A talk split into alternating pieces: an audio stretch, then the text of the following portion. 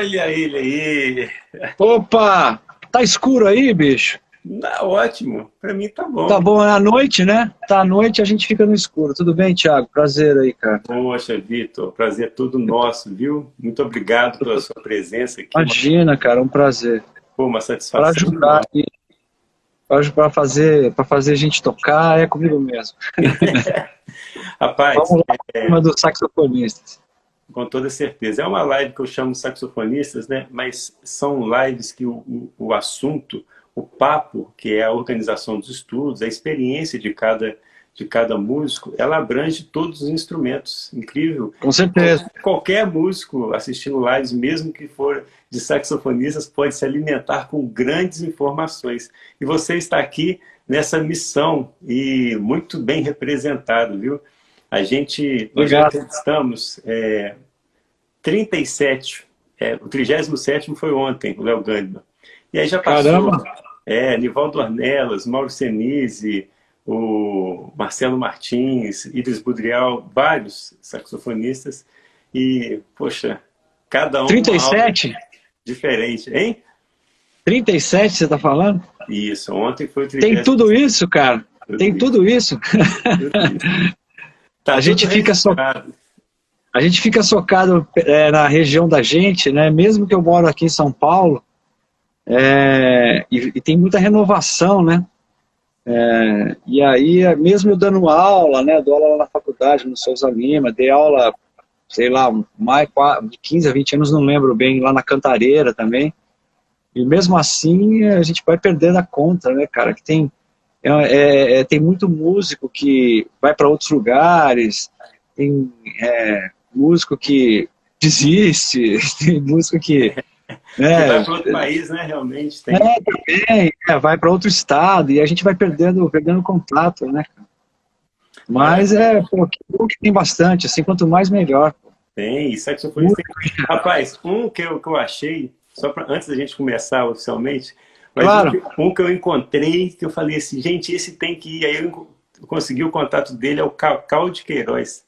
Tá morando Cacau. na França. Poxa, Sim. ele teve com a gente, foi assim, incrível. Eu cara... falava, quem falava muito dele, quando eu to... há muito tempo atrás eu tocava com o Zé Ró. Zé Ró Santos, é um baixista aqui, meio uma lenda aqui em São Paulo. Ele era, ele é, de, ele é do Belém, Belém do Pará. O mas ele veio para, foi para o Rio de Janeiro cedo e tal, ficou muito tempo no Rio, depois ele veio para São Paulo, né? E a gente tocava com ele, ele falava muito do Cacau, que ele tocava com o Cacau, né? Então ele falava, rasgava a seda pro Cacau, Cacau grande músico e tal. E aí depois eu fiquei sabendo que ele foi para foi para foi para França, Paris, e foi tocando, foi tocando numa, numa, na TV lá, né, numa, na, na banda do, do da, da rádio lá, da televisão, né, de Paris e tal. Isso. Então, um monte de gente aqui já falando aqui, falando, mandando um oi aí, Bob, aí o Renatão. Aí, né? Bom, abraço geral aí para todo mundo aí. Abraço não, é um oi, né? Porque agora não tá podendo abraçar, né? A gente tem que ficar relax. Aí é o Elias aí também, fala Elias. É o Elias, quinta-feira é ele. É, já, ele, tá, ele tá querendo saber o que eu vou falar para ele poder falar assim, não, não é nada disso, tá tudo errado. Olha, a gente tem muita felicidade de, de convidar esses grandes músicos e grandes representantes do saxofone e eles falarem sim. E eu fico muito feliz porque a gente está reunindo essas entrevistas e, e, são verdadeiras aulas. E a sua presença aqui, ô, ô Vitor, é muito importante porque você, além de ser um grande músico, atuante no cenário, você trabalha dentro de sala de aula presencial, contato direto. Então sabe as dores, sabe aonde o calo aperta. Então tem, tem toda essa, essa questão. É, e aí você deu uma olhada no e-book? Dei, dei uma olhada. É, eu não, eu não, eu, eu, eu vi o, os, os, pilares que você falou lá, e assim, é tudo a ver, cara. É isso aí, bicho. É, é que assim, você, você organizou, o que eu, que eu acho assim, o legal é que, eu sempre falo para aluno, você tem que sempre estar tá de, de atento, porque às vezes a pessoa fala, é, você vai falar com uma pessoa, mas não, não, você não capta. Aí você fala com outra, você não capta. Aí um dia você está guardando o seu saxofone, você acabou de tocar, o cara fala uma frasezinha, a coisa abre assim para você. Né? Eu falo que eu, eu quando eu eu estudei com o Proveta, né? Eu fui aluno do Proveta. E, e, e, era engraçado porque a minha diferença de idade dele é pequena, mas só que quando eu comecei a estudar com ele, eu comecei a estudar saxofone muito tarde, né? Tarde. Eu acho que nunca é tarde para começar, mas eu, pela, pela lógica, comecei a estudar saxofone com 22, 21, 22 anos. E, e eu conheci o Proveta, o Proveta tinha 23. Então era uma relação meio de, de amigo, só que ele já tocava tudo e eu não tocava nada, né? Eu, tava, eu fui para a casa dele tocando mal a escala de, de sol maior, né? Então eu aprendia muito porque ele, a gente naquela época era do tempo de, o cara falava assim, vem em casa. Aí você ficava lá, o cara ia gravar, você ia junto, o cara ia fazer um show, você ia junto, o cara ia na, no bar da esquina, você ia junto. Então você aprendia muito no informal, né? Não naquela coisa sabe, organizada e tal. Hoje em dia é diferente, né? Não, tô, é, é, não é nenhuma reclamação, né? Que é uma outra coisa também que as pessoas às vezes falam que o, é, ah, o mundo tá pior, ah, a, a música piorou, agora não tem, os músicos bons morreram. Não, nada disso, é evolução, né? Sabe, evolução, evolução, e aí as coisas mudam, né? Então hoje você você tem contato com, com alunos de qualquer lugar do mundo, com pessoas de qualquer lugar do mundo, né? Eu mesmo, por exemplo, eu sempre relutei com essa coisa de aula online, né? Nunca, todo mundo me, pessoal me ligava, você, você dá aula por Skype tal. Eu falei, cara, sem chance, não dá, não dá, não tem jeito. Até minha irmã tá aqui, ó. Um beijo, Martinha. aí, é... aí com a pandemia, independente de eu querer dar aula ou não, eu tive que dar aula online, tenho que dar aula online na faculdade, né? Aí você vai se ajustando, né? Você se ajusta a, a, as coisas. Eu ainda acredito que a presencial é fundamental, não tem jeito, sabe? Mas é, é paliativo e, e, e, assim, quem quer aprender, aprende. Né? Vai à luta, né? E eu sempre, eu sempre falo que o, o grande lance do professor é não atrapalhar. É a primeira premissa dele é não atrapalhar a evolução do aluno. Né? E aí você só vai só vai cortando as arestas não deixando o cara descambar demais, assim. Mas não pode ser muito, você ser muito é, regra, você criar muita regra. Não, o meu, a minha, a minha maneira de ensinar é assim, é isso que eu ensino. Isso não, não, não faz bem para ninguém. Eu, eu, acho até que o Proveta falava isso para mim. Ele falou, você eu aprendo, ele falou, você não acredita, mas eu aprendo mais com você do que você comigo, né? É total. Porque a gente, a gente acaba virando, o aluno acaba virando cobaia, né? Uma cobaia no sentido, no sentido nobre, né? No sentido nobre, não no sentido, no sentido, no pior sentido, né? Porque você, às vezes uma pessoa, você quer ajudar a pessoa, você tem que experimentar, né? E ele está lá, ele está querendo, ele quer resolver. Então é, é muito bom isso.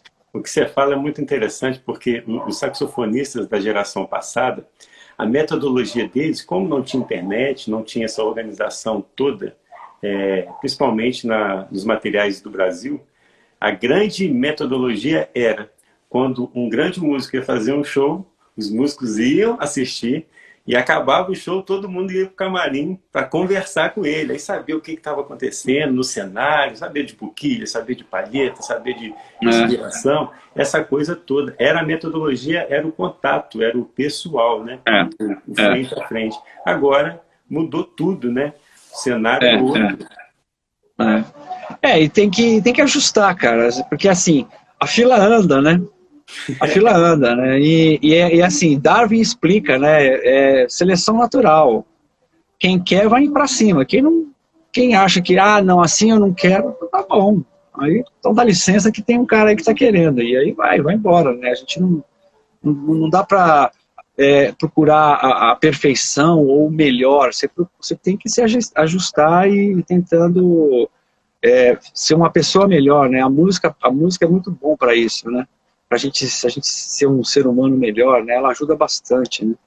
Total. No, no, processo, a gente se envolve muito e às vezes a gente esquece um pouco disso, né? Vai ficando muito egocêntrico. Eu sempre brinco com, com um aluno que eu falo para eles assim, é, tem aluno que fala, não, eu não quero improvisar, eu não quero, quero, quero tocar o meu saxofone quietinho. Aí eu falo, bicho, não mente para você, isso é mentira. Uma pessoa que põe um negócio dourado que o pessoal fala até, né, que é um instrumento sensual, dourado no pescoço, vai falar que não quer aparecer, tem alguma coisa errada, né? O negócio é controlar. O que você tem é medo, insegurança e, e, ignorância, não no sentido de ser ignorante, ser ignorante no sentido de não conhecer, né?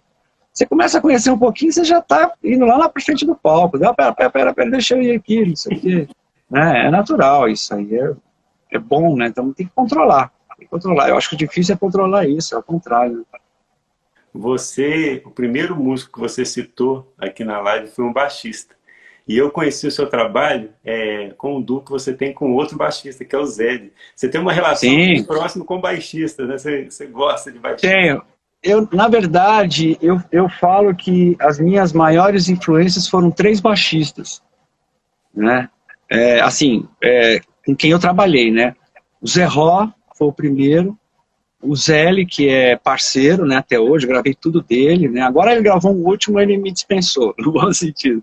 A gente está até com o projeto de gravar de novo, um disco de duo e tal, mas todos os CDs dele eu gravei, eu trabalhava num grupo com ele, o Terra Brasil, e, e o, e, ah, e, o, e o, o Zé Ró não foi o primeiro, o primeiro foi o Celso Pixinga, Uau. Porque logo no comecinho da minha carreira, né, eu, ele me chamou para tocar com ele e tal, ele foi bem, ele foi bem é, confiou demais até, eu acho, né, assim, eu estava bem no começo e ele chamou para tocar com ele, foi muito legal, assim, ele botou fé mesmo.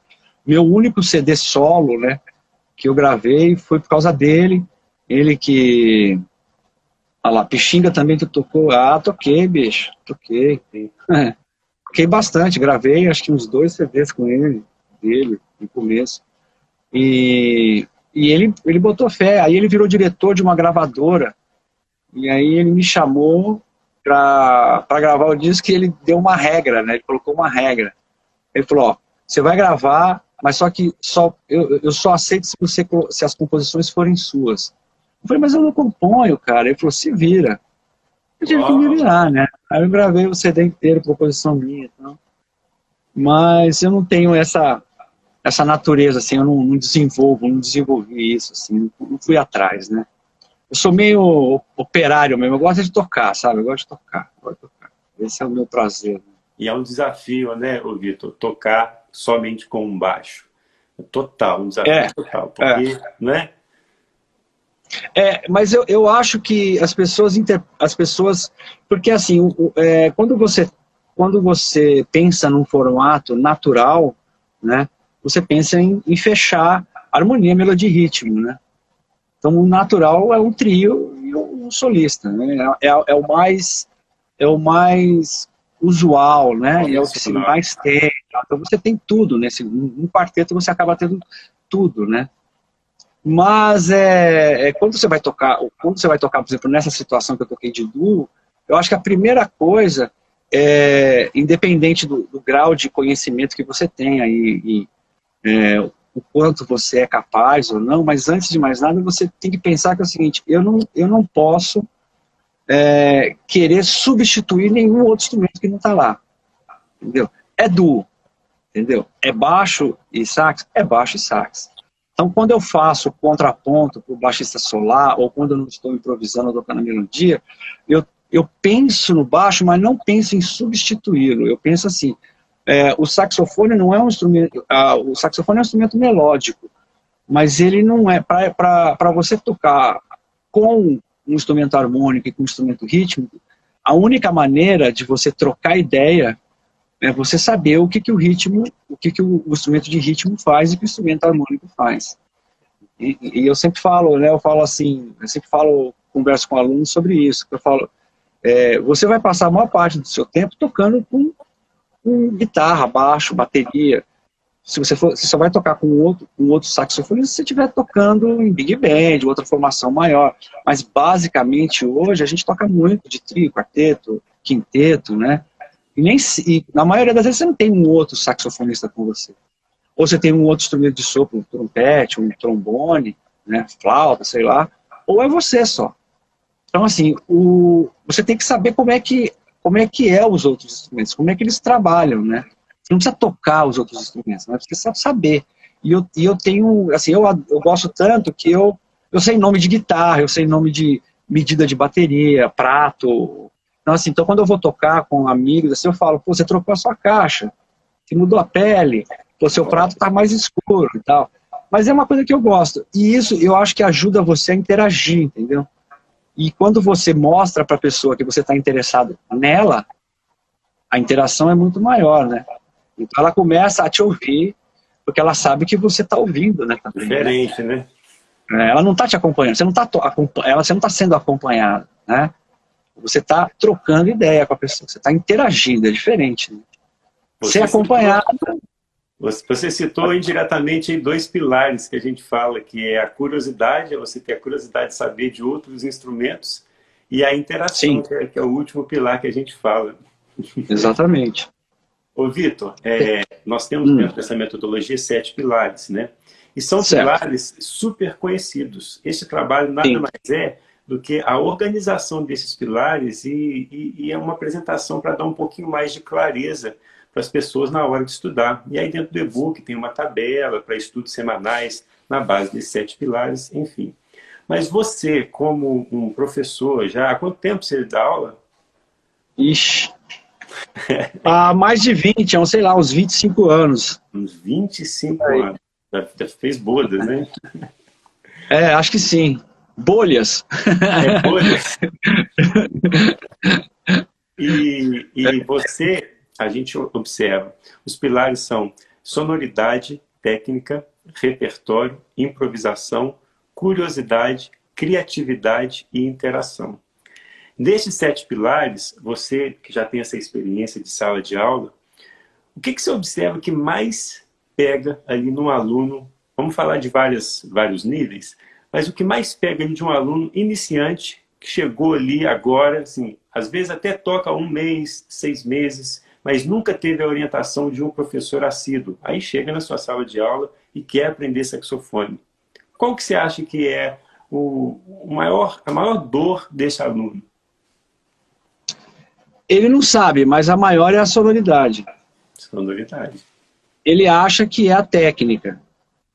Aí a segunda é a, ele acha que é a improvisação. Né? Mas a, às vezes o aluno chega, eu dou aulas para aluno curso livre, né? Cara que tipo, tem uma vez, duas vezes, sei lá. Então às vezes ele fala, olha, eu, eu quero aprender a improvisar. Eu já toco, né? E aí eu falo, então toca. Aí quando ele toca, eu, eu, eu falo assim, eu vou ter que cercar ele já já eu vou, eu, ele, ele vai cair na, na nota longa, na sonoridade. Porque se não tiver som, é voz, né? Sem voz ninguém te ouve. Não adianta você falar um monte de coisa. Ninguém, ninguém ouve um, um locutor fanho, ou que tem a língua presa, ou que fala muito baixo, ou que grita, né? Você não, você não, você não, não toma atenção, né? Então, voz é a voz, né? Que é, o som é fundamental.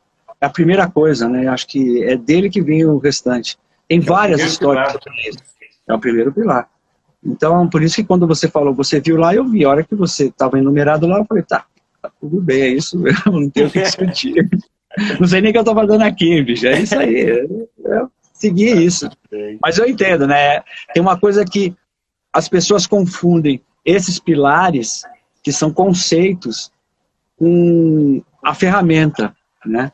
Então, assim, você, a ferramenta para estudar esses pilares, elas são, elas são muito, muito abertas. Você tem muitas possibilidades. Né? Você pode estudar, você pode estudar é, esses sete pilares com uma ferramenta. Você pode aplicar os sete pilares com uma ferramenta. Você pega um tema, você pode estudar tu, todos esses pilares só com esse tema, só com essa música. Entendeu? Você pode fazer Exatamente. todo tipo de trabalho. Né? É. Só que o problema é que a gente, quando a gente estuda, a gente sempre quer, sempre quer o produto pronto, né? Assim, quem está no processo, ele quer aquela pirulazinha que você toma e, e vai resolvendo, né? E não é, não dá para ser assim, não tem jeito. E qual que é o maior desafio hoje em dia? É o excesso de informações. Porque quando você. É.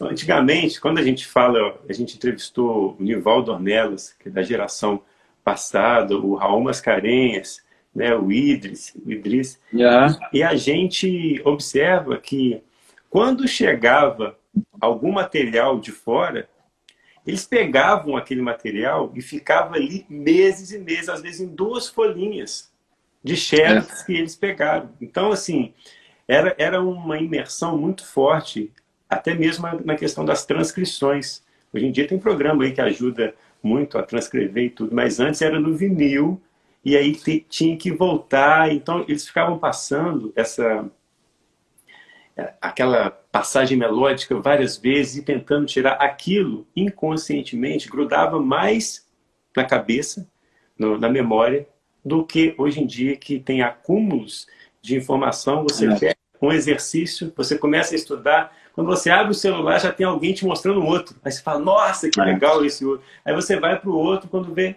aí não absorve muita coisa.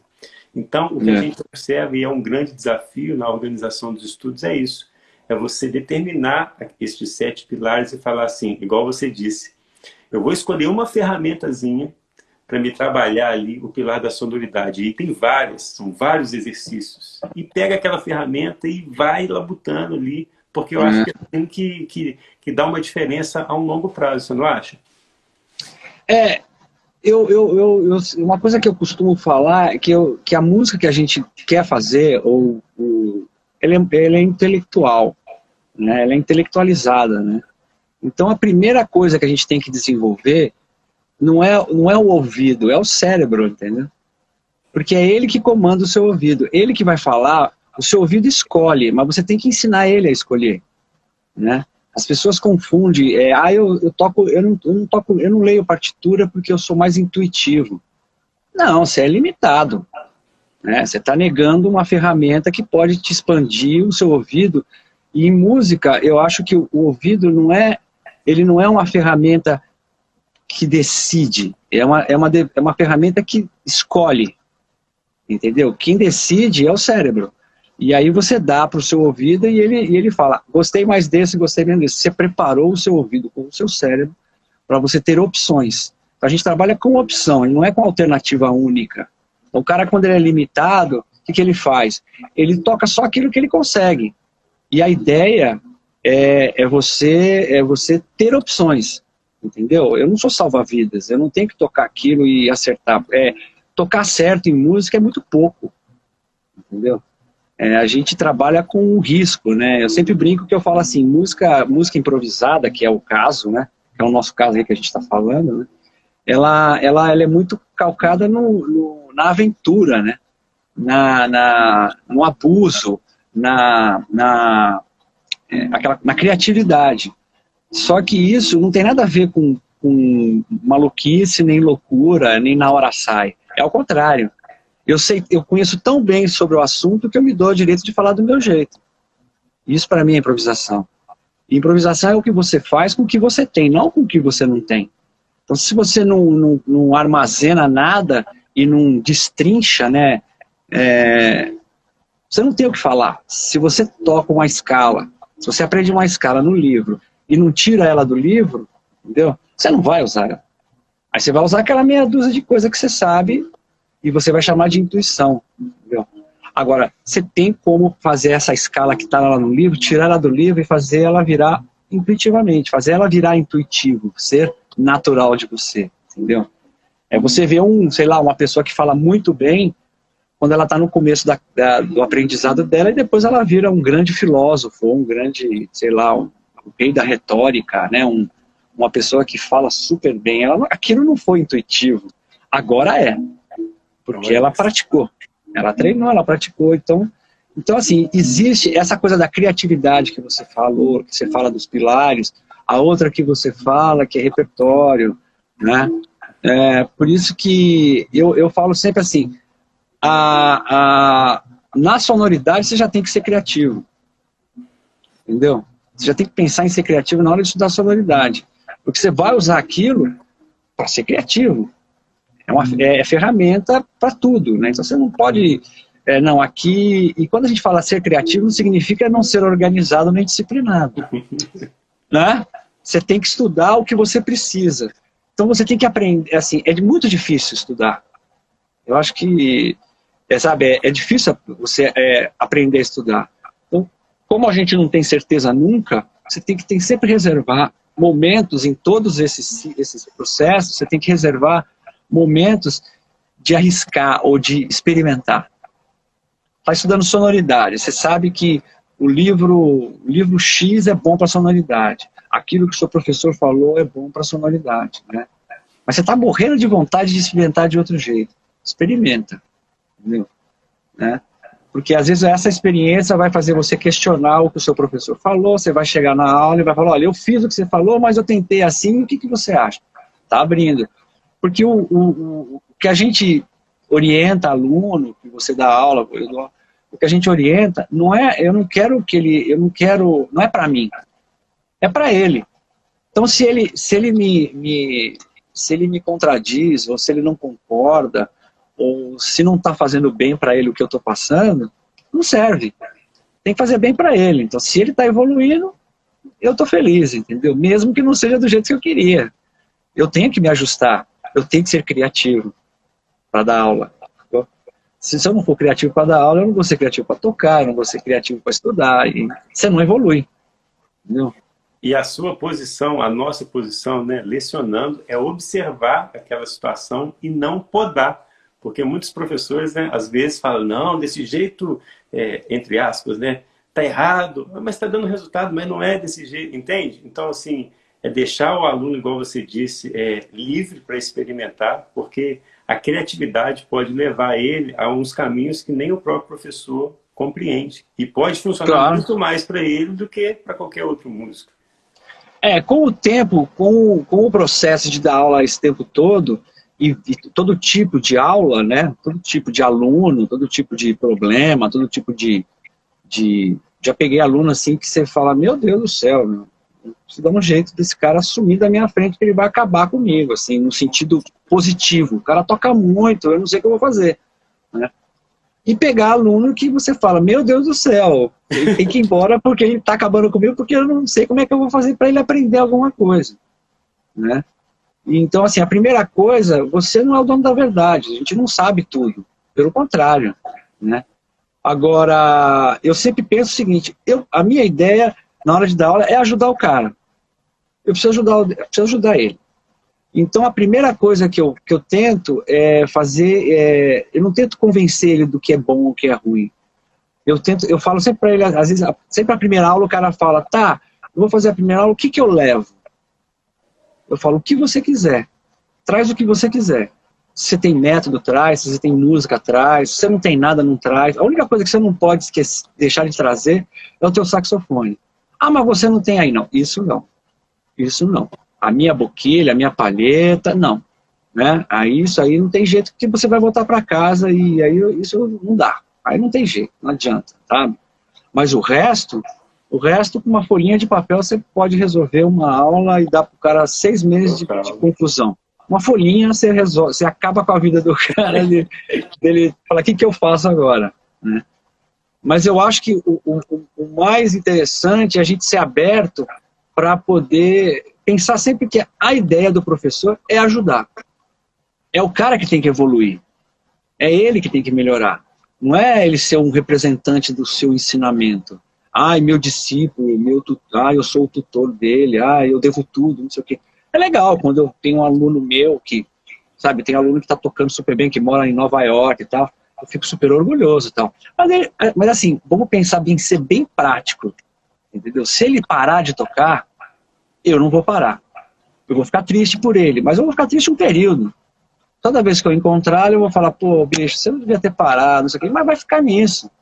Então eu não posso, eu tenho que incentivar ele a continuar, incentivar ele a estudar mais, mas tem que ser é, música não pode ser chato, estudo não pode ser chato, não pode, entendeu? É, agora, é, tem que ser divertido. E as pessoas confundem diversão com, com, com qualquer jeito, entendeu? Desorganização, né? Desorganização ou, ou ah, não, quando, diversão é assim, ah, quando dá eu me divirto. Não.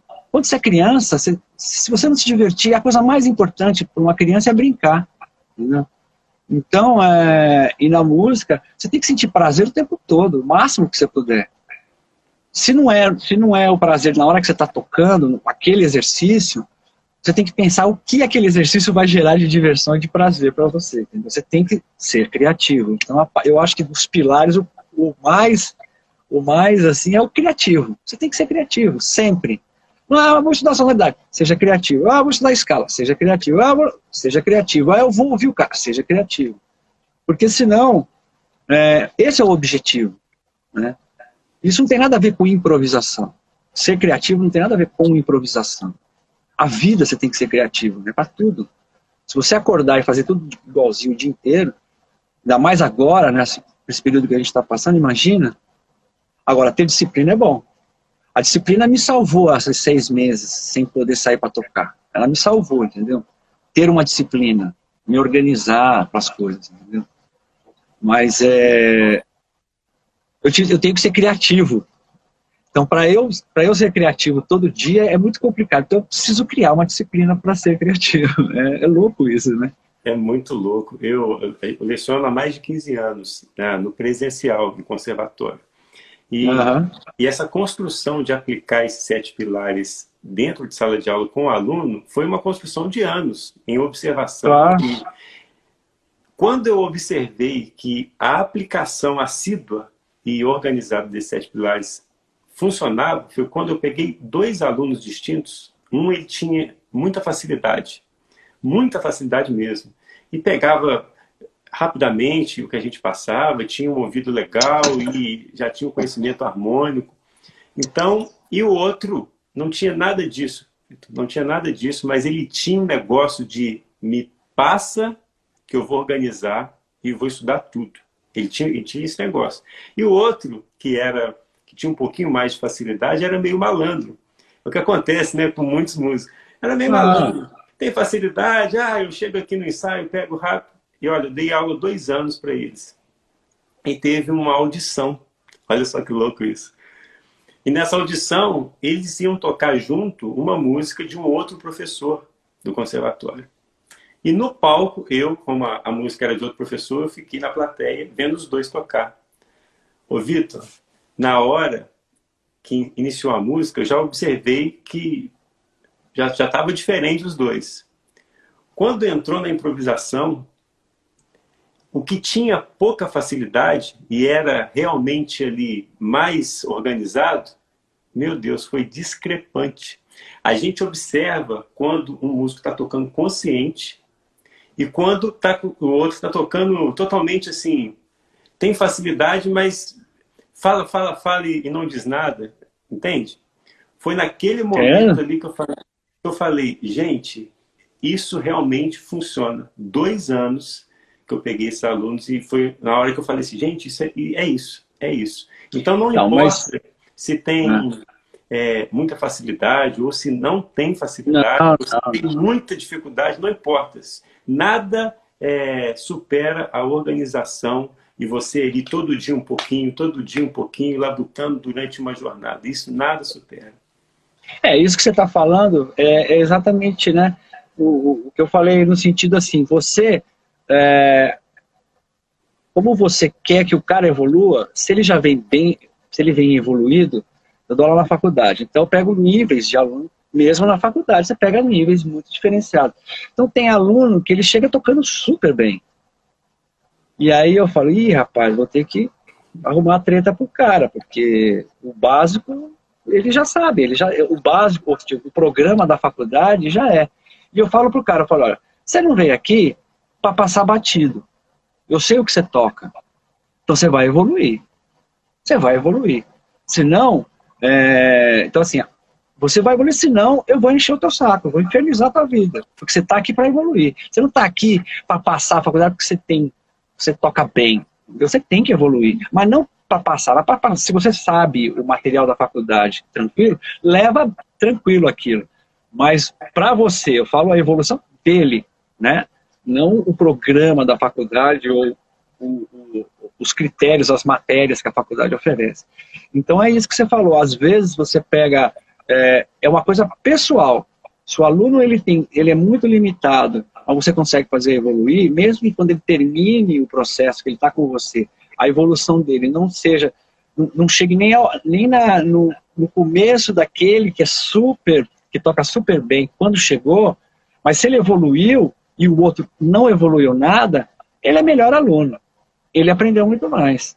eu fiz o meu trabalho melhor com ele, eu consegui convencer ele, porque às, às vezes a pessoa usa, eu acho que assim, você tem que usar facilidade, talento, sei lá como é que é o nome disso, é, conhecimento, mais experiência, para ser o plus, não para ser uma, uma, uma, uma, ferramenta de acochambro, entendeu? Sabe, uma ferramenta para você levar de qualquer jeito. Eu falo para aluno, você não precisa tirar 10. Se você tirar 10, qual é o mínimo da, da faculdade? É 7? Você não precisa tirar 10. Só não pode tirar 4, 3, 5. Tira 7, entre 7 e 10. Se para tirar 10 você vai ter que se esforçar a mais, que você poderia usar, é, a mais ao ponto de te, te, te tirar do, do, de uma situação confortável, tirar do interesse, tirar o seu interesse, gerar é, desgaste, insônia, é, desorganização, bicho, baixa a bola. Entendeu? Você não vai, não vai ter uma. O que, que, vai, o que, que você vai ganhar para ser tipo, o melhor aluno da faculdade? Isso não, não resolve. Só não pode ser o pior, pô. E isso eu aprendi com meu avô, sabe? Meu avô, eu nem, nem estudava, estava, eu ia na casa dele, meu avô era músico também, e eu estudava piano com a minha mãe, de vez em quando minha mãe deixava, me deixava o final de semana com meu avô e ele dava aula para mim também. Aí a minha, é, ele falava assim, Alcântara não sai de casa para poder aborrecer os, os, amigos ou com quem ele está tocando, não. Sabe? Vai lá para compor, para somar.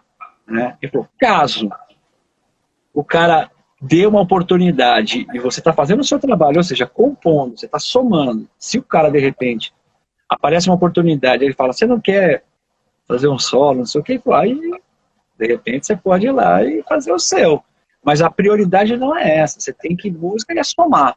E, e, e, quando o cara ele usa essa, essa coisa de usar uma qualidade que ele tem para ele não fazer, para ele mesmo, entendeu? ele não sabe o mal que ele está fazendo. Porque esse, essa vantagem que ele tem é o que faz o diferencial depois. Né? É depois. Durante, não há diferencial nenhum. Não tem diferencial, até pior, porque ele ele, ele pode perder, de repente ele, ele, ele não consegue se concentrar, porque ele fala, isso eu já sei, ele não tem concentração, ele não tem espírito de grupo, ele fala, esse cara não tá com nada, né? Ele não tem é, disciplina, é, disciplina, eu não gosto desse termo disciplina, mas não tem organização, né? Disciplina é meio pesado, parece coisa de, né, de, de exército, sei lá. Legal, né? É, não pode, pode, não pode, né? Não é isso, é organização, né? Então, é, eu acho que é isso que você falou, não funciona. Não, é, qualidade, eu acho assim, é, facilidade, vamos dizer, né? ou facilidade, ou mais preparado, tem que ser plus. Não pode ser. É, deixa ele. Eu, às vezes eu falo para o aluno, tá tranquilo. Eu tenho, por exemplo, eu tenho um aluno de flauta que ele toca muito bem, muito, mas muito bem. Assim, é, ele é meio prodígio. Assim. E ele. Então eu falo para ele: ó, não vamos falar de flauta, vamos falar de conceito, de coisas que você não conhece e tal. Aí às vezes eu falo para ele: só que é o seguinte, por que, que ele é daquele jeito? Por que, ele, tá, por que, que ele, ele vai fazer aula e eu falo as coisas para ele e livrei ele desse, dessa, desse lado? Entendeu? Porque ele é concentrado e organizado. Então, oh, entendeu? Então ele. Então, é, a concentração e organização não tem nada a ver com quanto você sabe ou quanto você não sabe. Tem cara que não sabe nada e tá nem aí também, né? Então, então é muito da, da, da iniciativa do aluno mesmo. Né? E cabe a gente é, não deixar o aluno que, que, tem que é que é que já tem esse incentivo natural, tem essa natureza de da predisposição de organização e de estudo, é você não deixar ele desistir de, disso. E o que não tem, você tentar de algum jeito tentar convencer ele que não é por aí, não vai, não é, não é isso. Né? O difícil é que assim, é, como o mercado é, esse, é louco, né? E sempre ele sempre vai achatando a gente, a sociedade achata muito a gente, né? A nossa profissão, o que a gente quer fazer, como a gente quer fazer. É, é difícil você convencer por esse lado. Então, eu mudei a minha, o meu jeito de falar de música, assim, no sentido é, eu não acho que música é para você ser um excelente profissional, para você ganhar dinheiro, sabe? É, não, bicho, faz para você, cara. Faz para você. Faz direito, é para você, entendeu? Tem que ser direito. É para você, pô. E eu sempre uso o um exemplo seguinte, tem cara que fala, não, mas eu não quero tocar profissionalmente. Qual é o problema? Você, se você é um tenista amador, você não compra uma raquete safada, uma raquete que não, furada. Você não vai jogar tênis numa quadra é, que não é boa, entendeu? Você não joga, você não vai jogar tênis sem rede, entendeu? Se tiver, sabe? Você não joga sozinho, você vai tentar chamar um parceiro. Você não vai chamar um parceiro prego, pior que você. Você vai tentar chamar um cara melhor.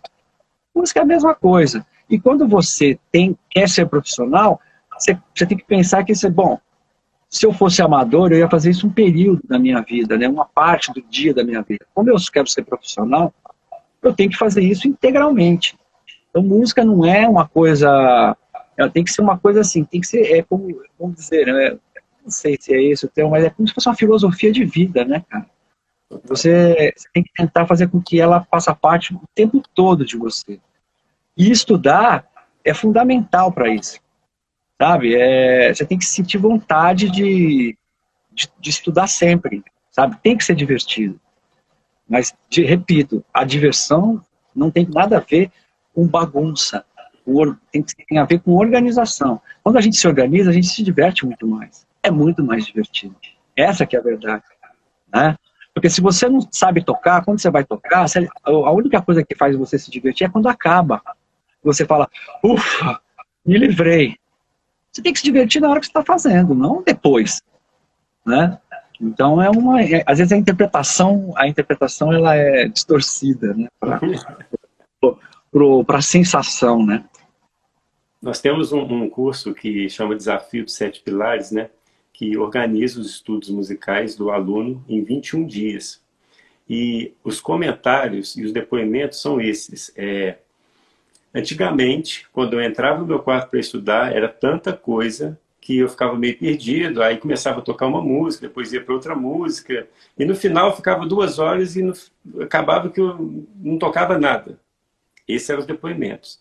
E quando aplica a organização, eles acordam de manhã já com a tabela na cabeça do que fizeram ontem, do que foi ruim e do que tem que fazer hoje, e fica muito mais divertido, isso que você falou. Quando as coisas é. estão organizadas, a vontade de estar no quarto, com tudo organizado, os materiais ali, a tabela do que você fez ontem, do que você tem que fazer hoje, tudo certinho, aí sobra espaço na mente para diversão e não para confusão. É. é.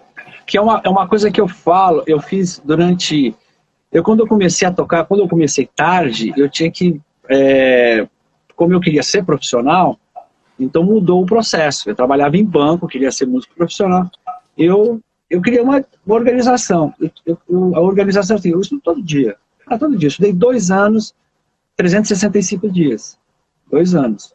Não tive dia que eu estudei três horas, teve dia que eu estudava 14, tinha dia que eu estudava oito. Aí o cara fala, mas precisa? Eu falei, não, não precisa. Mas eu queria, dane-se. Eu, eu, não estudo porque precisa.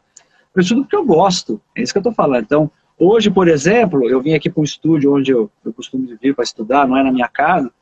É, eu tô aqui, eu cheguei aqui uma hora da tarde. Entendeu? Eu parei de estudar às seis e meia. Mas assim, você fala, eu tenho 58 anos, então assim, é... aí o cara fala, pô, mas você precisa estudar tanto? Não interessa. Eu não estudo para é, só para ser um, um é para ser melhor, para vencer, para chegar em algum lugar. Você entendeu? criou o gosto de estudar. Eu estudo porque às vezes eu prefiro estudar do que tocar, sabia? Eu acho, às vezes eu acho mais divertido estudar do que tocar, sabe? É, quando eu estudo, eu, eu, eu, eu, eu sei o que eu estou fazendo e eu controlo. A hora que eu quero parar, a hora que eu quero... Quando você toca, não, você tem que ir até onde, até onde precisa, né?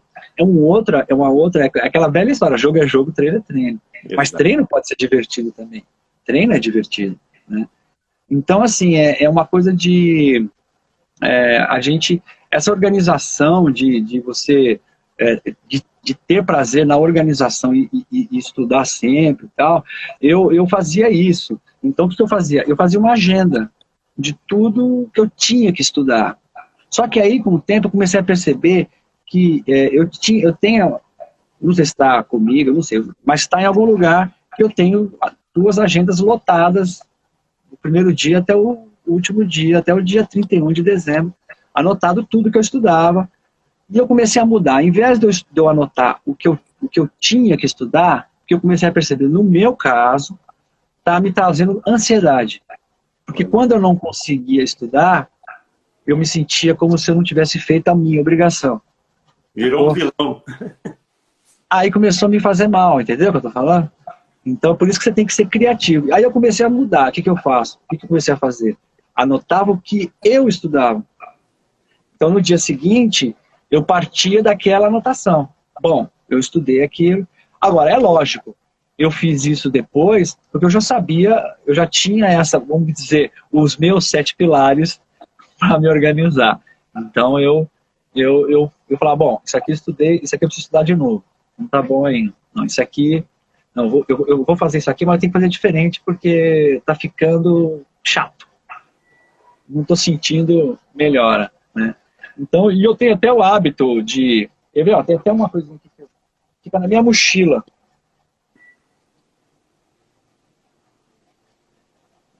Eu sempre uso. Vou aproveitar aqui, colocar até o celular, que senão ele vai descarregar. Ó, por exemplo, não sei se dá para ver aí, ó. Uau. Tá vendo? É um Moleskine, né? Um Moleskine e eu vou anotando. E eu deixo, eu deixo na cabeceira da cama. Entendeu? Porque às vezes, eu, assim, eu falo pros caras, às vezes eu vou deitar e não, e não tenho, eu tô sem sono, mas eu quero dormir. O pessoal conta carneirinha, né? Eu não, eu não conto carneirinha. Eu, eu pego e falo assim, bom, é, menor melódica de Mi bemol.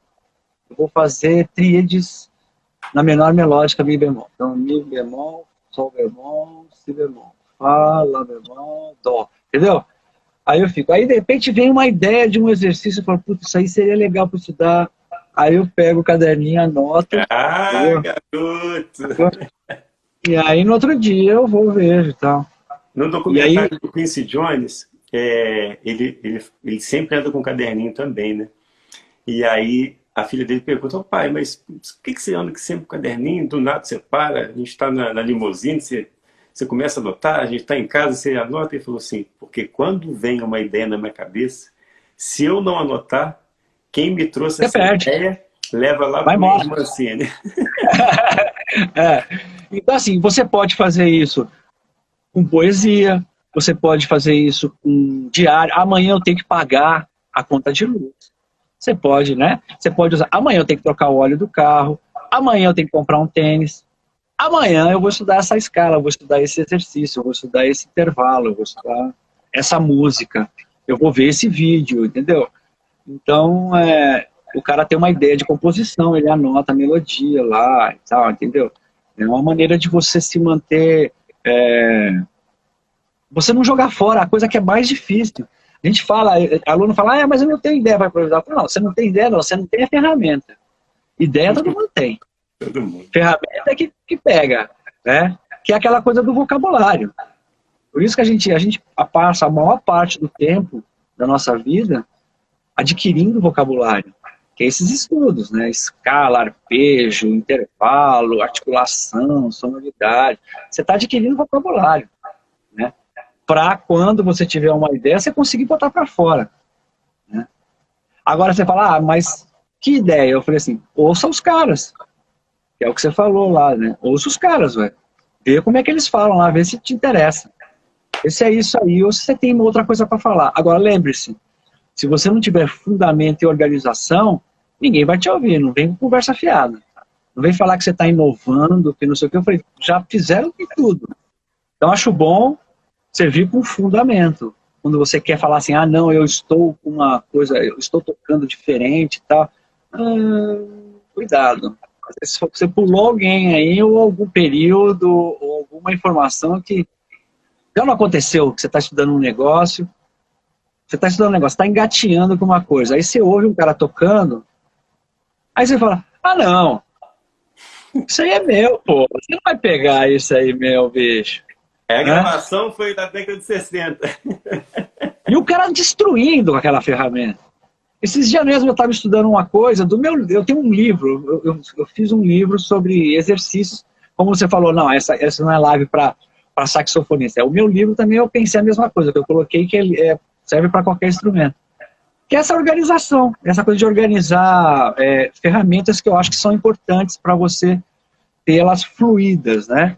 Para você poder expor ideias e tal. E então é assim, você é, é fácil. Eu falei agora eu, eu perdi o que eu estava falando do, do porquê que eu falei do. do a questão do, de você estudar e você ver que uma outra pessoa está usando a mesma ferramenta. Ah, é. E aí eu estava estudando, eu estava. Aí eu estou fazendo. A gente tá, eu tenho um amigo meu que a gente está fazendo um site, né? Que já está no ar, e por enquanto só tem eu de, de saxofone, é, sou eu, o Carlos Ezequiel, baterista, o Cisão Machado, o Fernando Correia, baixista e guitarrista, e o Nenê, batera, né? E, e, são aulas, né? Aulas fechadas, assim, que a gente fez módulos, né? A pessoa compra o pacote para ter acesso às aulas e tal, enfim. E, e aí ele, e ele, e ele manda para mim para eu revisar, né? E aí eu tenho que ficar prestando atenção pra caramba, porque é uma coisa que você faz já naturalmente, os exercícios, né? Aqueles exercícios que você propõe e tal. Então é fácil, assim, de, de, de você, de repente, estar tá fazendo um, você fala, sabe? Outro, aí você faz e fala assim, meu, isso aqui é daquele cara. Aí outro dia eu tava fazendo um exercício aqui que eu tava revisando, comecei a revisar e eu falei, pô, deixa eu passar de novo isso aqui. Aí eu tinha estudado uns dias desse um play along do Oliver Nelson. Aí eu comecei a fazer o exercício, era uma música dele. O exercício era a música do cara. Então assim, eu, assim, na primeira você fala, putz, eu perdi, ele foi mais organizado que eu. Ele oh. pegou e fez a música. Aí eu não fiz, eu, eu tô aqui no exercício ainda, entendeu? Só que eu tô falando do Oliver Neves nos anos 60, né? 50 anos atrás, entendeu? E, mas é legal que, me, que dá o um prazer que você fala, é isso, os caras não tiraram isso do céu.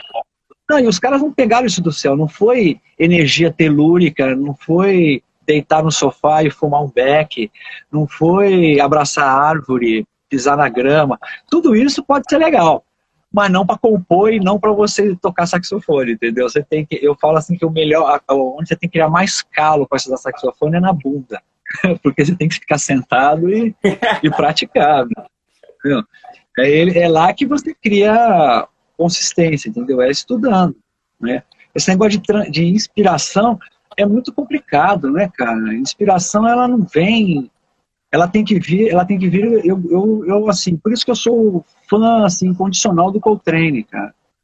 Porque ele é a prova disso. Ele é prova de que, é, ele é prova que é o seguinte, se praticar, você tem chance. Se estudar, você tem chance. Incansável. Se, estudar, incansável. se você não estudar, aí é o seguinte, você pode estudar como sendo um sacrifício, pode ser um sacrifício, né? Como a gente está comentando pode ser divertido, pode ser evolutivo, pode ser criativo, né?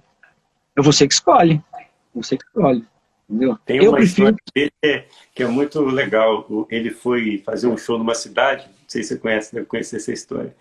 E aí ele chegou no hotel e já falou para a recepção, olha, se vier alguém me procurar, só 18 horas. E ele chegou de manhã cedo, chegou 8 horas, Nove horas, a imprensa da cidade já estava lá para fazer uma entrevista com ele. E aí, é. no meio da, daquela, daquele pessoal da imprensa, tinha um músico que também era repórter. E escutou ele fazendo uma frase lá na, no apartamento dele. E o cara da recepção falou assim: olha, ele não vai atender agora só às 18 horas. Aí todo mundo foi embora. Voltaram às 18 horas. A equipe inteira. Quando esse músico que era repórter chegou, ele escutou ele tocando a mesma frase que ele estava tocando 9 horas da manhã. E aí, caramba, a mesma frase, ele deve estar tá repetindo, né? Estudou várias coisas durante o dia e agora está repetindo. E aí sentou para fazer a entrevista. A primeira pergunta foi: Cotrene, eu sou músico, repórter aqui, e de manhã a gente veio aqui, eu escutei, você estava tocando uma frase, e agora é, você está tocando a mesma frase, você estudou outras coisas e está estudando a mesma frase? Não, estudei a mesma frase o dia inteiro. Ah, mas por que a mesma frase o dia inteiro? Ele falou, porque quando eu tocar, eu não quero pensar nela. É a única maneira. A única, a única maneira. A única maneira de você não pensar na hora que você tocar é ela ser sua. Tem que ser sua. Difícil, né? É... né? é aquilo que você falou no início da, da live, é você tirar o que está escrito do papel, você tira dali. É. É, o problema é que você vê, é, você vê, você vê esse, esse, depoimento do Coltrane, tem um depoimento do depoimento. Eu tinha um amigo aqui que morava aqui em São Paulo, um saxofonista americano, e ele foi ver um show do do, do não, não era do Farador, não, do, do pai do, do Joshua Redman, o Delway Redman, né? Que era parceiro do, puta, o cara do Free, né? Ele era o cara, né? E o som dele era uma, é uma coisa absurda, assim. Aí ele foi fazer um show, acho que no Bourbon Street, aqui uma casa que tem em São Paulo famosa. Então. Aí o, esse amigo meu entrou lá e, e foi falar com ele no camarim depois do show e tal. Ele falou, pô, dá, uma, dá um toque aí pra nós, aí, me dá uma dica aí, uma luz aí pra tocar, pra ter esse sonzão, pra ter essa, essa coisa, né, essa energia. E aí ele pegou e falou, nota longa. Faz nota longa. Aí ele falou, tá, mas como? Ele falou, Ué, começa com alguma. Como assim começa com Ele falou, escolhe uma e toca, né? Ele falou, tá, mas e depois? Ele falou, depois o quê? Ele falou, e depois, o que, que eu faço? Ele falou, ah, quando ela estiver boa, você vai para outra. E vai, e vai. Então, assim, e, e essas, essas formulazinhas, né? Tem a história do, do Lee Collins, que ele estuda tudo muito lento. Tudo a 50. Qualquer coisa a 50 no metrônomo. Qualquer coisa, bebop, fast, balada, 50. Aí o cara fala, tá, e depois ele acelera. Ele fala, não, não acelera. Não precisa. Meu corpo já registrou. Né? E tem cara, por exemplo, eu vi outro dia uma live do Dilson que ele fala, você não pode estudar três vezes no mesmo andamento, porque é, é como se você tiver, você está se, se saturando. Então assim, não tem erro, não tem errado é isso que eu acho que é, que é importante. Né? Você tem que ver o que é melhor para você. Só que como você não sabe o que é melhor para você, você tem que ser criativo e experimentar. Agora, quando a gente experimentar, não é ser volúvel e ser é, disperso, entendeu? Você experimenta, você vai observando. Por isso que você tem que anotar a evolução, por isso que tem que ter como no seu caso, no, no, na sua proposta, ter esses pilares e essa organização dos dias. Você... E o sucesso, ele deixa, ele deixa vestígios, né? Se a gente observar a história de todo mundo aí e como a trajetória, que eles fizeram essa trajetória para conquistar o que conquistou, é isso mesmo. É, cada um tem um jeito, não, igual você falou, não tem fórmula mágica, não tem porção mágica, não tem atalho. É você saber os fundamentos, é, se alimentar desses fundamentos, experimentar de forma criativa é, os estudos, porque o que serve para você às vezes não serve para o outro e o que serve para o outro não serve para você. É, esse, esse é o grande jargão dessa live, é esse. É. Poxa. É, e, o, e, a coisa, e a coisa mais importante, assim, você vê que o que prevalece é a organização e a aplicação dessa organização. É a, é a organização para você manter o foco. É, eu acho que assim, uma, uma coisa que, que faz a diferença, que o objetivo da gente, quando eu falo assim que é improvisação é o que você faz com o que você tem, eu quero dizer que é o seguinte, é, tocar é, depende muito da fluência. E fluência não tem nada a ver com talento, não tem nada a ver com essa intuição que se fala, sabe? Tocar de ouvido ou tocar. É, fluência tem a ver com intimidade. Como é que você cria intimidade, cara? Sabe? Só tem um jeito. Sabe? Ah, eu, eu toquei tanto que eu criei uma intimidade. Sim, só que agora como é que você, você toca tanto aonde? Antigamente os caras tocavam. Eu cheguei, eu tinha uma época que eu não dava aula porque eu não tinha tempo. Sabe? Você fazia, tocava em dois lugares, fazia é, baile, viajava, gravava, ensaiava, era o tempo todo. Agora é tudo diferente. Então, assim, uma coisa que funciona é você ser criativo na hora que você está sozinho e se organizar. Porque, assim, essa fluência, e aí acontece, a cobrança, vamos dizer assim, na hora de tocar, não é que ela, ela, ela você tem que tirar esse peso, porque a gente está tocando menos. Então, antigamente você tocava, você ia tocar assim, você tocava numa casa, ou tocava com um grupo, você tocava quatro, cinco, seis vezes, a semana inteira com o grupo, ou toda semana, né? Então você ia num dia tocava mal, no outro dia você tocava um pouco melhor, no outro dia tocava mal de novo, no outro dia você ficava esperto, tocava um pouquinho melhor e tal. Você sempre tinha é, informação para chegar em casa e saber o que você tinha que melhorar. Você fala, é, eu toquei mal aquilo lá, eu errei o tema, deixa eu tocar melhor o tema. O meu som aconteceu nada, deixa eu fazer som. Pô, minha afinação tá estranha. Você tinha sempre alguém, sempre uma, uma um, um zumbidinho. Você estava tocando, você sempre tinha aquela pergunta, né? Que ficava no ar. Hoje, você, às vezes você fica um mês sem tocar. Somente quem está no, no, processo ainda de formação. Às vezes ele, ele fica um mês para tocar. Aí quando ele vai, entendeu? Parece que o mundo está cobrando o arraso dele, tem que arrebentar, entendeu? E ele tem que tirar esse peso. Ele tem que tirar essa responsabilidade, porque não é, não é, ele não pode ter essa responsabilidade, entendeu? Você não pode ter essa responsabilidade na hora que tocar, senão você não toca, bicho. Sabe? Então, como é que você faz isso? Como é que eu faço? Tem, tem gente que pergunta para mim, assim, aluno pergunta muito assim, meu, como é que você faz para não ficar nervoso? Né? Aí eu falo, pô, tem um monte de truque. Tem um monte de truque. Porque o primeiro que funciona é não fazer. Então, assim, você não, você não quer ficar nervoso, desiste da música. Então, você já, já não faz, aí você, você vai ficar mais nervoso com ela. Você vai ficar triste, magoado, mas nervoso você não fica mais. Aí tem morder língua, apertar o dedo e fazer respiração sedante, dar uma volta no quarteirão, né? Fazer ginástica no camarim, tomar um conhaque, tomar, né? Fumar alguma coisa, né? Eu falei, mas tem uma que ela, ela é mais garantida do que todas essas, que é o preparo, que tem a ver com o estudo, né? É o se, é se preparar. Aí você se prepara, e aí é o seguinte, o cara fala, ah, mas às vezes eu me preparo e continuo nervoso. Eu falei, o nervoso, você vai superar ele, porque vai sobrar mais assunto do que o nervoso. Eu falei, ah, nervoso a gente fica. Eu falei, não tem jeito. Eu falei, eu já toquei é, na qual Zesp com a Mantiqueira e num, num evento que estava sendo é, passado pela Europa inteira final de ano, sabe? É, já toquei em show de artista que tinha um milhão de pessoas assistindo, sabe? E não fiquei nervoso. E já fiquei nervoso num, num bar, num bar, tocando num bar, né? Quarteto, quinteto, tocando num bar, e tinha dois caras assistindo. Aí quem eram os dois caras? Entendeu? Arrebenta, né, bicho? Então, assim, você não escolhe, sabe? É que eu falo, eu já vi o Proveta tremer, assim, de falar, meu, vou morrer aqui de, de, nervo, de nervoso. Agora, porque ele tava inseguro.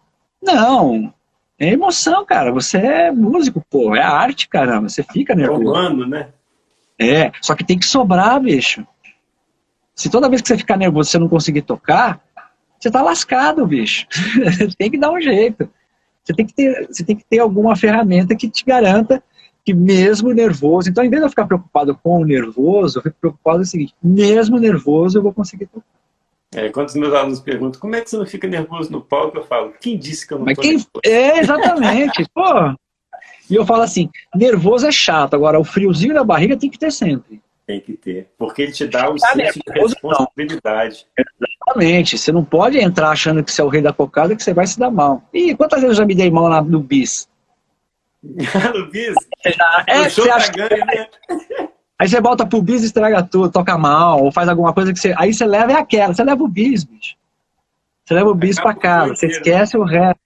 É, o... não faz muito tempo, eu fui tocar com meu primo, o Daniel da Alcântara, a gente foi tocar a gente tocou, e aí a última música já, já, já tinha desistido, vou tocar outra. Eu falei, não. Aí chamaram uma música que eu não tava, não tava muito na mão, assim, né?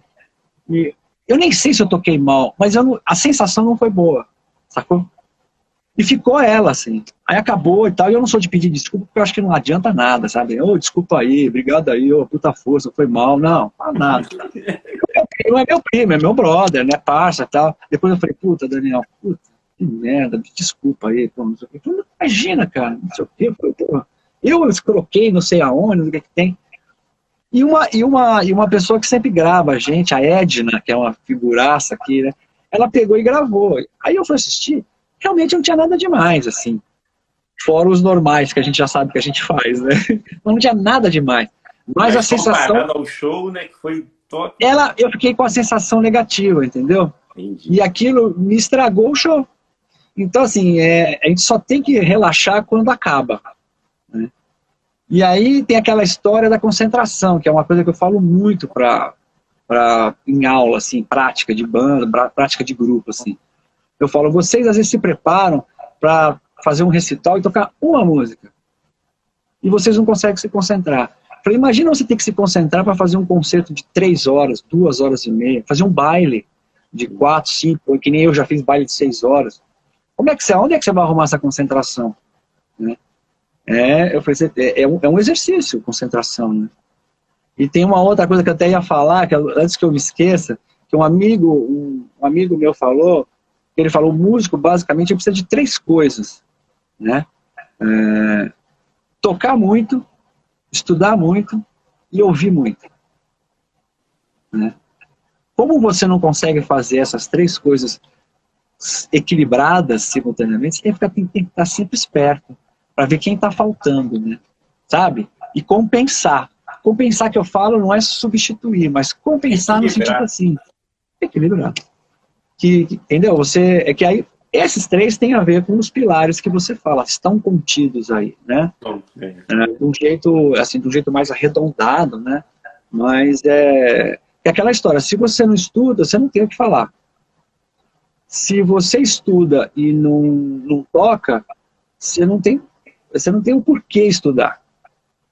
Porque você, artista tem que ter público, não tem jeito. Se você não ouve, então não tem assunto. eu tenho uma, uma, filha de dois anos e vai fazer três anos agora e o vocabulário dela está expandindo. E aí a é. palavra que ela pega da tia, que pega da avó, que quando ela fala em casa, fala, mas de onde você tirou isso? É a tia que fala, é a avó que fala, é o ouvir, né? Ouvir, exatamente. Esse, isso é fundamental. Maravilha. Ô, Vitor, demais, Oi. cara, demais essa live. Olá, bicho. Eu Espero que tenha ajudado. Assim, já vai para o segundo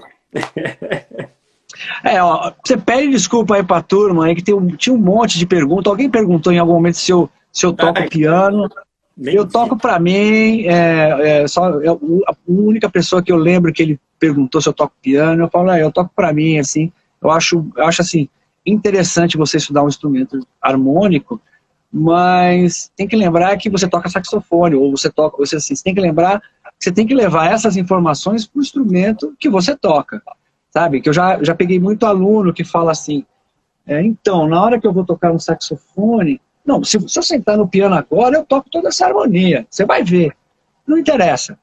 Você toca essa harmonia no, no, no saxofone, você, você, toca essa harmonia na flauta, no trompete, no instrumento que você toca. Se você não toca, é, você está você tá arrumando mais um problema, você está estudando mais uma coisa para ficar pela metade, né? É mais é mais uma informação, né, como você falou, acúmulo de informação. Né? É, ou assim, o cara precisa melhorar a rítmica dele, ele pega, compra uma bateria e começa a fazer aula de bateria. Ele não resolve a rítmica dele e arrumou um problema, porque ele descobre que ele não consegue tocar bateria, independência, coordenação motor. Sabe? O cara vai estudar harmonia, compra um piano, vai fazer aula, e o professor dá para ele estudar método tipo o o closer dos pianistas, que é o Anon, o Zerni, Bug Miller, né? Então o cara fica estudando aquilo. E que hora que vem a, que hora que vem a harmonia, que hora que eu, né? Então assim, é, dá para estudar tudo isso no saxofone ou na flauta, no instrumento melódico. Você tem que se organizar e ser criativo, sempre, tem jeito. Demais. Certo? Demais. Olha, eu, eu, eu sempre falo, quando eu anuncio quem vai estar na semana, né, a gente fez várias semanas, eu recebo muita mensagem box é, sugerindo situações assim. Poxa, eles vão falar sobre improvisação, vão falar sobre técnica, qual exercício tocar. Rapaz, nenhuma live que eu fiz dessas 37, você é a 38 a gente não falou de nada técnico. É, a gente Sim. sempre fala igual a gente a gente está falando aqui, é algo conceitual, que eu acho que essas conversas, elas, elas são meio que um sacode na gente, fala assim, uhum. opa, porque você vai pegar esse conceito e vai aplicar aí, porque na, na rede tem vários métodos, a gente não fala disso. Né? Sim, sim, sim. O conceito, essa, a conversa em conceitos, eu acho que é muito mais válido em momentos assim. E você, poxa, foi sublime nas suas falas. Imagina, é, agradeço. Poxa, agradeço demais. Somou muito. Prazer, muito, cara. Muito. Sucesso com o, seu, o seu curso, com a sua organização aí, com as suas lives, com os seus alunos. E vamos ver se acaba essa pandemia, né? E a gente pode, quem sabe, se encontrar para tocar, né? Que... Claro, poxa, seria uma honra demais. É. fala para o pessoal aí é, onde te acha, seus CDs, se tem plataforma digital, claro que tem, mas pode falar aí com mais... É, se, se você colocar meu nome é, nesses, nessas plataformas, aparece alguma coisa, é, não, é muito pouco, mas aparece algumas coisas, tem do Zelle, tem uma outra coisa assim de, eu acho que tem da Soundscape, né? E se, te, se precisar, quiser alguma informação a mais, me procura no, no Messenger ou aqui no Instagram, Vitor Alcântara. Né? Ou é Vitor Alcântara Sax, ou é Vitor Alcântara só. Tem um né? site seu também que é lindo, tá? Muita informação lá, bacana. É, então é, eu acho que assim, se colocar, dar, tiver uma paciência lá, tem até no Google lá, já aparece um monte de opção.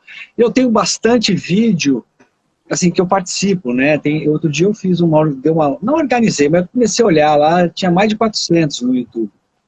E é, agora... Um seu, com Zé, não sei. Na, é, playlist lá, né? Na playlist.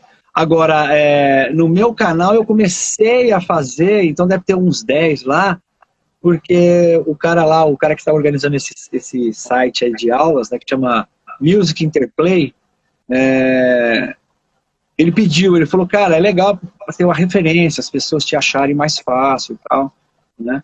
Mas qualquer dúvida é só perguntar aí. Se eu não responder na hora, mas eu respondo, juro por Deus. A gente está na pandemia, a gente tem mais tempo. né? Não tira o olho do celular, então a gente consegue responder mais rápido. Né? Maravilha. Vitor, então, considerações finais? Algum recado para a galera aí? Fique em casa por enquanto ainda. Segura a onda aí, porque esse negócio de máscara com buraco na, na, na, boca não é conversa fiada, né? Agora, eu sei que todo mundo está precisando trabalhar, né? Então, se for, tenta ser o mais é, reservado, tenta se cuidar, prestar atenção para não... Porque, é assim, não é nem a saúde no sentido, né, no sentido exagerado, né? Mas é, se você adoecer, mesmo que não, não, não chegue às vias de fato, né? é um, é, é, são 15 dias, pelo menos, de sem poder estudar. né?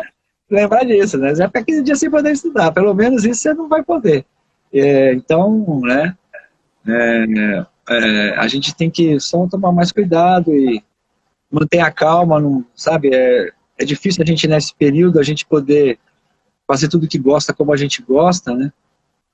É, mas a gente tem que dar um jeito, a gente supera isso já já, a gente está num novo, um novo normal aí, né? O normal não tem mais, agora é um novo, né? Vamos ver daqui a pouco. né? E tocar, né? Quando puder tocar. Maravilha. Espero, espero tocar em breve. Esperamos, né? Foi um prazer, Thiago. Prazer Sucesso para você. Qualquer coisa, precisar de alguma coisa, estamos aqui, tá bom? Obrigado, Vitor. Um abração para todo mundo que aguentou a gente conversar aí. E um prazer demais. Obrigado, Vitor. Valeu, pessoal. Abraço. Até a próxima. Até já. Valeu, valeu. Tudo de bom. Boa noite.